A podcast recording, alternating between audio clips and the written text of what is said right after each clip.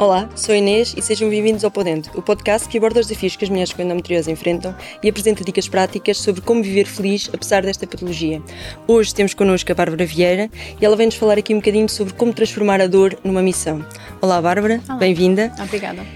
Um, falando aqui um bocadinho, já toda a gente te conhece, portanto, mas uh, falando aqui um bocadinho do teu, do teu percurso uh, médico, como é que tu uh, fizeste aqui o processo de procura de ajuda médica? Bem, eu acho que se calhar esta é a resposta que quase todas as meninas e mulheres com endometriose dão. Uh, tudo começou na adolescência uh, com, com um processo logo muito difícil em termos de menstruação, em termos de dores, em termos de hemorragias e em termos de procura de respostas também para isso, mas de lidar com toda aquela uh, aquele discurso materno e, e, das mulheres à volta de, de, mim que diziam que era normal aquilo pelo qual eu estava a passar. Houve sempre queixas, sempre que havia um acompanhamento médico, sempre que há médica de família, sempre que procurava depois mais tarde ginecologista também, um, mas infelizmente durante muitos anos, durante demasiados anos, foi-me sempre dito que estava tudo bem, que estava tudo normal. Eu chego a um diagnóstico quando uh, começo a tentar engravidar, e ao fim de e, um... portanto, até uh, ao momento da gravidez, não havia não diagnóstico, havia diagnóstico nenhum, havia a normalização a de uma dor que não é normal. Exatamente, eu cheguei a ouvir por parte de uma ginecologista que eu estava ótima e perfeita para, para engravidar.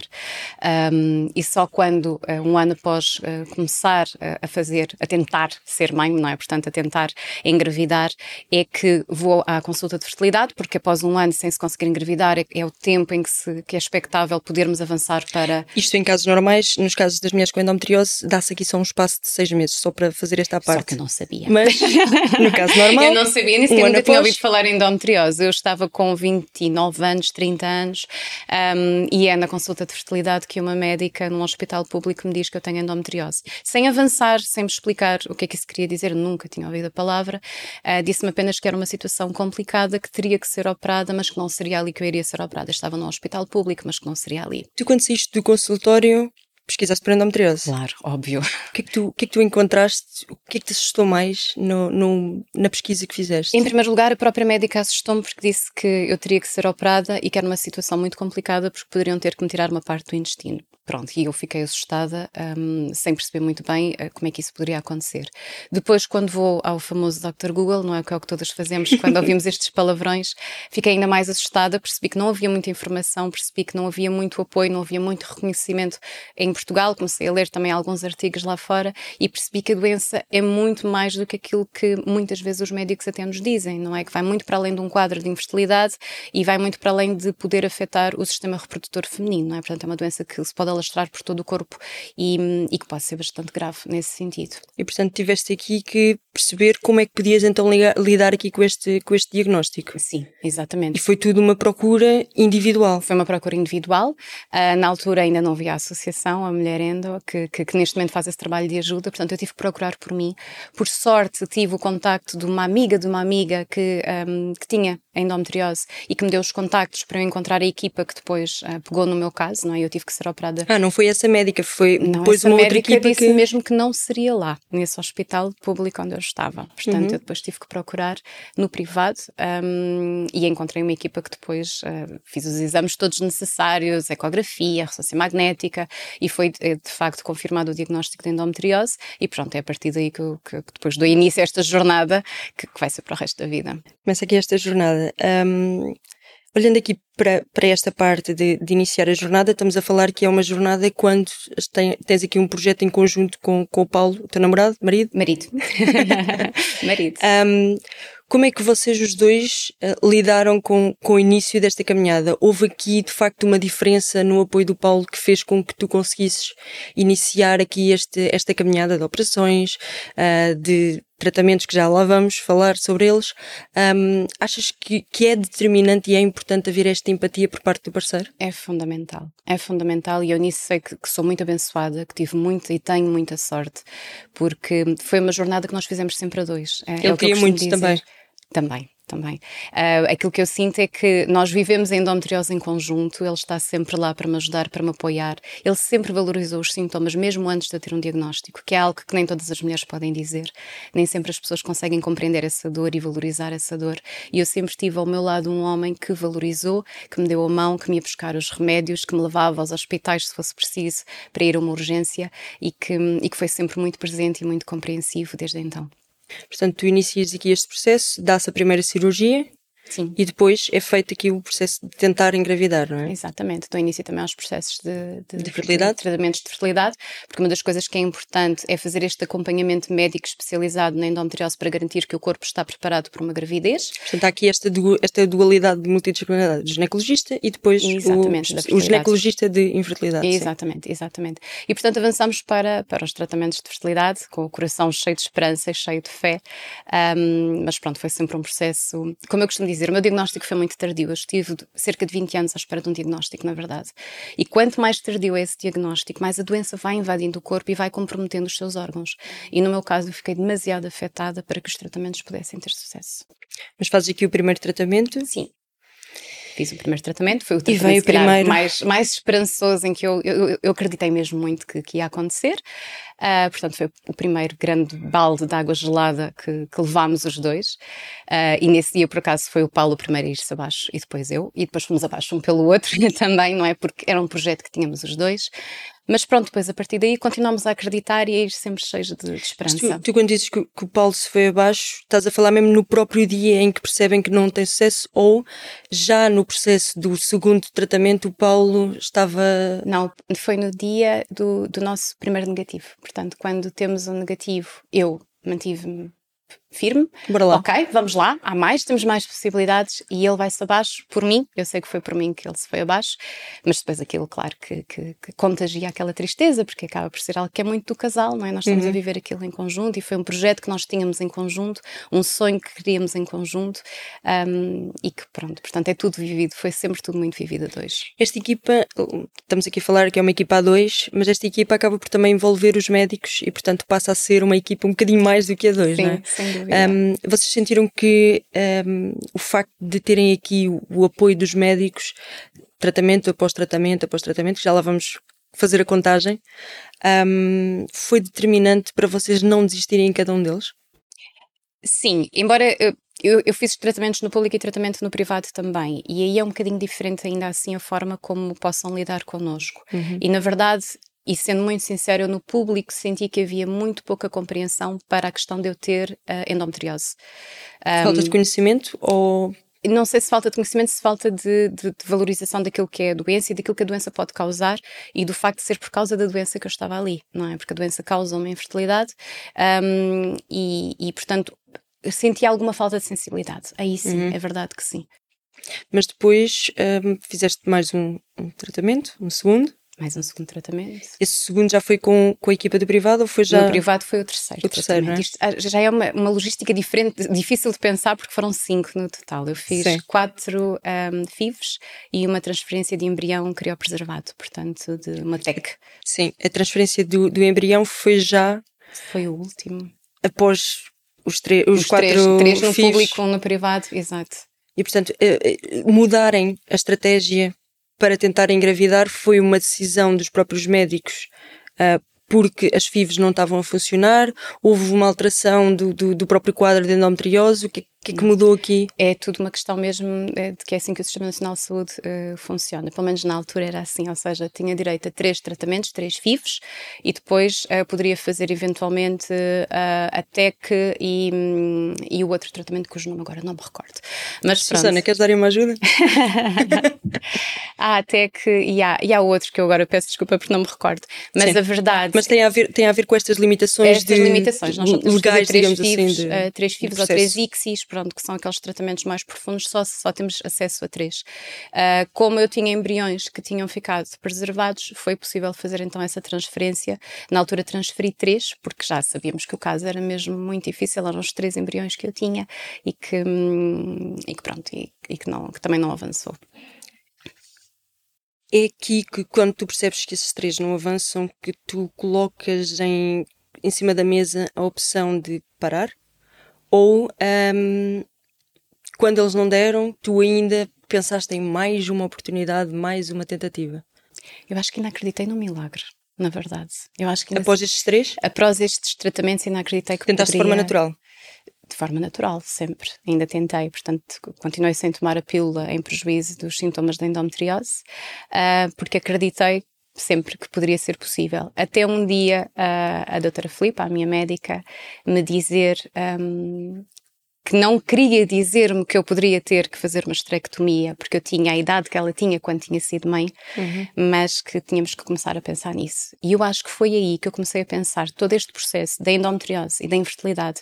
Isto é tudo físico e emocionalmente muito desgastante, muito exigente há imensos casais que não conseguem sequer uh, aguentar isto. Eu sei que há imensas mulheres que sofrem muito com isto. Quando, quando, estamos a falar que há imensos casais que não conseguem aguentar, estamos a falar de uma separação efetivamente. Estamos a falar de separações efetivas. O próprio casal que não, que não uh, aguenta. Deixa de ter é. aqui o objetivo. Exatamente. Um, só para dar aqui um bocadinho um passo, porque quem olha para ti não, não te dá a idade que tu tens, e portanto, se calhar é melhor dizeres aqui, Obrigada.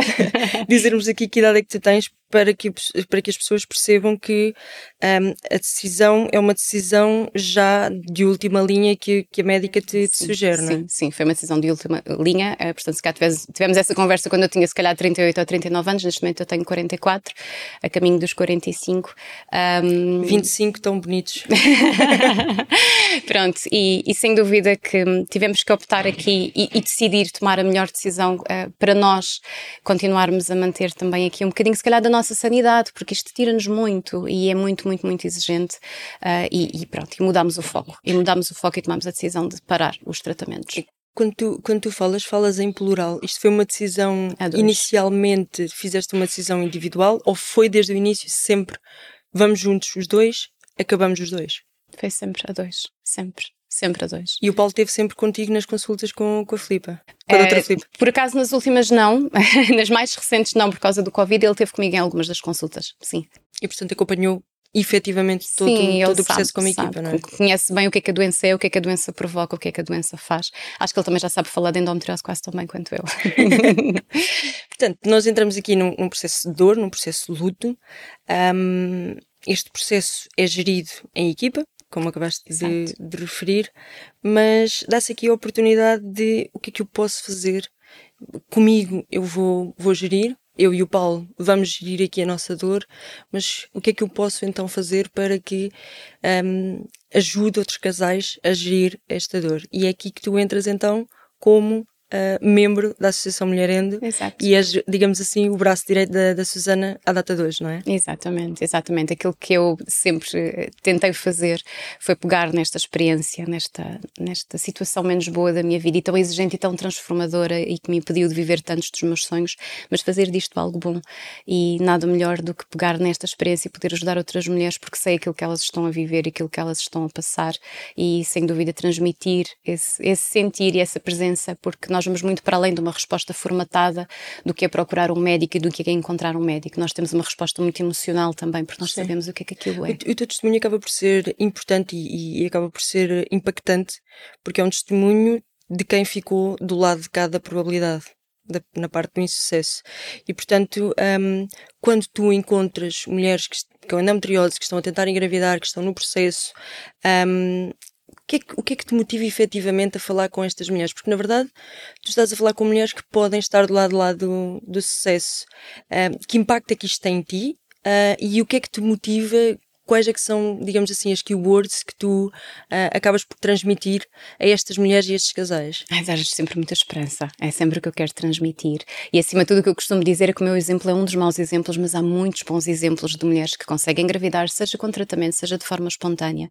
Somos cerca de 30 a 50% de mulheres com endometriose que também temos infertilidade, mas nem todas uh, não vão conseguir engravidar. Há muitas que felizmente conseguem e eu tento transmitir sempre muito dessa esperança, sempre com os pés bem assentes na terra, porque eu sei que é ter fé e esperança e não conseguir, mas sem dúvida fazê-las acreditar que é possível, porque é possível.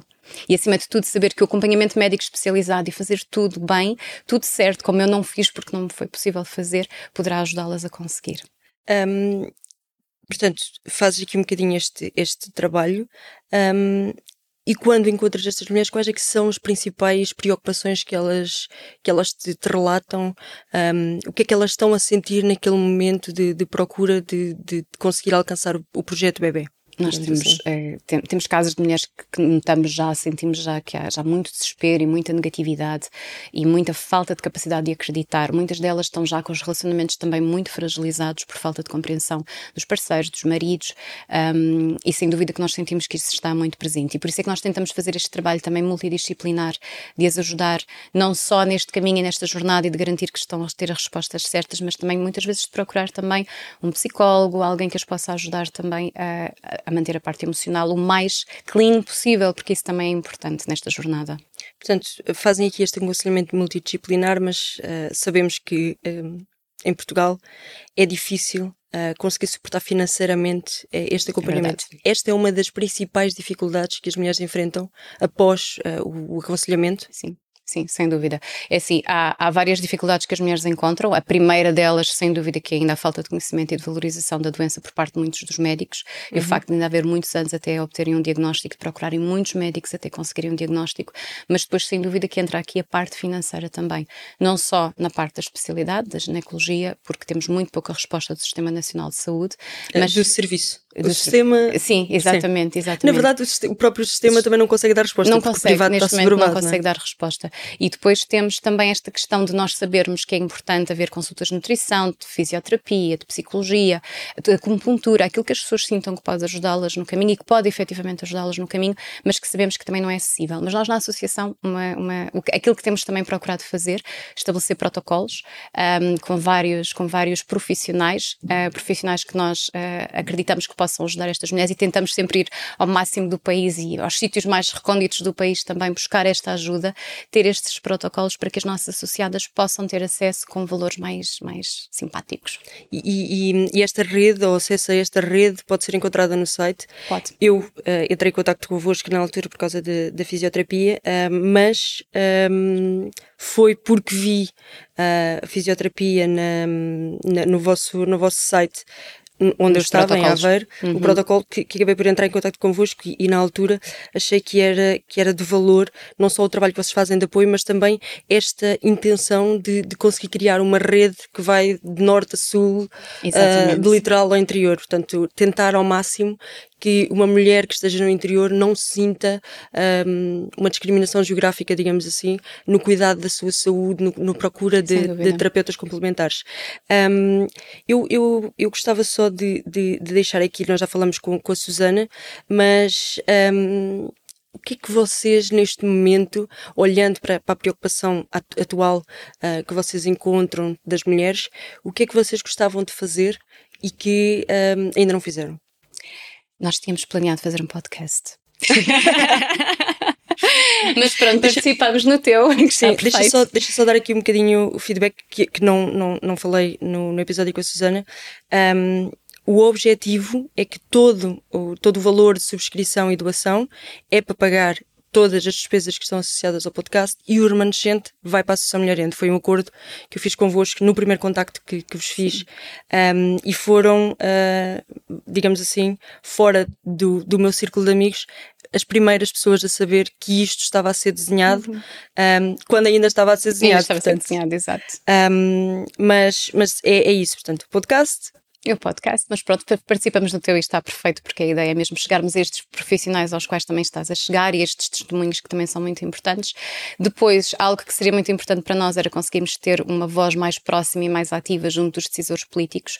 Nós sabemos que isso é difícil, mas que é fundamental e continuamos cá a trabalhar para isso e não vamos baixar os braços, apesar de não ter sido provado o que desejaríamos em termos da nossa, da nossa petição. Uhum. Uh, continuamos cá na luta para podermos ter ao máximo dessa voz o mais ativa possível e continuarmos a lutar para que as mulheres tenham mais e melhor acesso a cuidados de uma, saúde. Uma das preocupações que a Susana falou foi um, tudo o que estava na petição que envolvia custos não passou. Um, nós sabemos que em Portugal não é considerado uma doença crónica, sabemos que não, não temos aqui esta componente de, de, de financeira do próprio Serviço uh, Nacional de Saúde ou até mesmo do próprio sistema uh, de considerar uh, a doença. Vou só usar um exemplo que é muito simples e que as pessoas acho que vão conseguir compreender, que é nós precisamos regularmente fazer ecografias para validar qual é que é o estágio da doença. Estas ecografias não é só uma ecografia pélvica, é uma ecografia pélvica, suprapúbica e endovaginal. endovaginal. Como têm as duas o mesmo código, nós, através do nosso seguro, só podemos, o seguro só cobre uma das, um dos atos. São dois atos feitos no mesmo momento, na mesma consulta, mas são considerados dois atos e só um deles é que é coberto. E, portanto, um, este tipo de empatia por parte dos seguros, este tipo de empatia por parte da legislação, uh, da, da, componente política, é necessário uh, ser criado para que este tipo de, de situações sejam uh, mudadas e, como a Susana dizia no próprio episódio, no, no episódio dela, é é um trabalho para as gerações futuras, não é? Sem dúvida. Porque nós, se compararmos Portugal com os outros, outros países, como é que nós nos podemos aqui posicionar se olharmos, por exemplo, só para, para a Europa? É assim, em termos de Europa, nós temos bons exemplos, nomeadamente em França, uh, que tem já um trabalho mais avançado e mais reconhecido e mais cuidado até e na importância que dão também à saúde emocional no que diz respeito uh, ao facto de isto ser uma doença crónica. E as doenças crónicas são doenças que muitas vezes afetam também o nosso lado psicológico e as nossas emoções. E sem dúvida que eles fazem aqui um trabalho muito mais profundo a esse nível. Aliás, eles estiveram nas notícias também uhum. por causa de, de, de, da atenção que estão a dar à endometriose e isso é excelente. Uh, mas, na verdade, o bom exemplo que temos também também vem da Austrália, portanto, vem do outro lado do mundo. Há, há, um trabalho muito bom feito pelos australianos em que todas as mulheres têm acesso a cuidados multidisciplinares, não só no que diz respeito, portanto, à parte médica, mas também uh, no apoio dos psicólogos, de fisioterapeutas, nutricionistas e de tudo aquilo que seja necessário. Aqui na Europa e mesmo nos Estados Unidos, a verdade é que uh, há, há quadros ainda muito semelhantes ao nosso também. Nós poderíamos pensar que estamos mal, mas a verdade, olhando para fora, nós vemos que estamos semelhantes a muitos países também. Nós falamos regularmente com associações que estão, ainda esta semana falamos com uma associação turca, falamos também com a Bélgica, temos falado com outros países e percebemos que todos eles estão a tentar fazer o mesmo que nós, que é ter uma bolsa de médicos que são reconhecidos e que têm um trabalho diferenciado, uh, tentar dar o acesso às mulheres, não há depois resposta em termos de Serviço Nacional de Saúde também nesses países, uhum. portanto encontramos dificuldades lá fora muito semelhantes às dificuldades que nós encontramos aqui. Isto não deixa de ser importante, este, este tópico não deixa de ser importante porque permite que nós, como decisores em, em, Portugal, os decisores políticos podem fazer diferença e podem ser um dos primeiros países a, a diferenciar-se no cuidado uh, da saúde da mulher. Não estamos a falar só da saúde da, da componente da endometriose, estamos a falar de olhar para, para a saúde da mulher com, com cuidado, com empatia, com outro tipo de, de, de olhar, digamos Sem assim. Sem dúvida é? que sim, sem dúvida que sim. Sim. Um, pronto, nós, nós um, estamos, estamos quase aqui a terminar e, e eu gostava só de, de, de, relembrar aqui um bocadinho que o teu caso é um caso duro.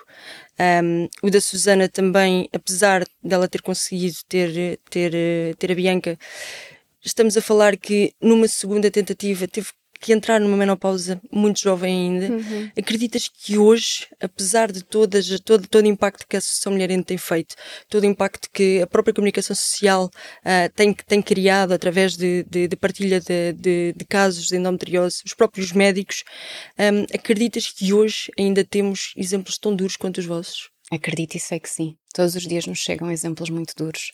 E uma das questões que é importante nós percebermos é que, ao contrário daquilo que a literatura nos diz regularmente e aquilo que se pensa regularmente, há cada vez mais jovens com quadros mais graves de endometriose e a necessitar de tratamento cirúrgico.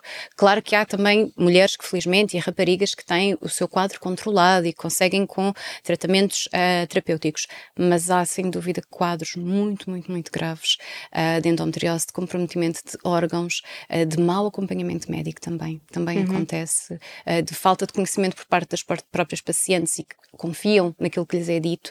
Uh, temos casos de esterectomias totais feitas a mulheres demasiado jovens porque não, não, não tiveram a sorte de estar com o médico certo e, portanto, há aqui muita coisa ainda que tem que ser trabalhada a esse nível e por isso eu sei que o meu caso é duro e eu percebo que de fora ele é visto como duro, mas ele, ele está trabalhado cá dentro e muitas vezes eu sofro por aquilo que eu vejo as mulheres que nós atendemos e com quem nós falamos a passar por questões tão duras e por vezes mais duras ainda porque o mundo à volta delas é, nem sempre é tão sólido se calhar quanto aquele que eu tenho. Olhando e pensando nessas, nessas mulheres, uh, e, e, deixando aqui esta última pergunta para, para terminarmos, porque vocês precisam de ir a correr para, Verdade, para a parede. Para uma sessão. um, olhando para estes exemplos que estás a lembrar agora, que, que é que, o que é que se tivesse aqui essas mulheres à tua frente, o que é que lhes dirias? que nós estamos aqui para elas que sabemos que há sonhos que podem, se calhar, já não conseguir cumprir, que sabemos que há partes da história delas que nós não vamos conseguir uh, curar, não é? Mas que, que, daqui para a frente estamos com elas e caminhamos com elas e que podemos ajudá-las naquilo que for o melhor para que esta jornada seja acompanhada e seja também o mais serena possível, porque acredito que isso é muito importante. Para que a jornada seja feliz, apesar desta patologia, Exatamente, não é? apesar da dor. Obrigada, Bárbara. Obrigada eu, Inês. Por hoje é tudo. Terminamos aqui este, este episódio. Se gostaram deste episódio, se gostam do projeto, partilhem nas vossas redes sociais, Facebook, Instagram, TikTok. Não se esqueçam de subscrever o projeto no nosso site para acompanharem os próximos episódios. E hum, já sabem, contamos convosco no próximo episódio. Obrigada!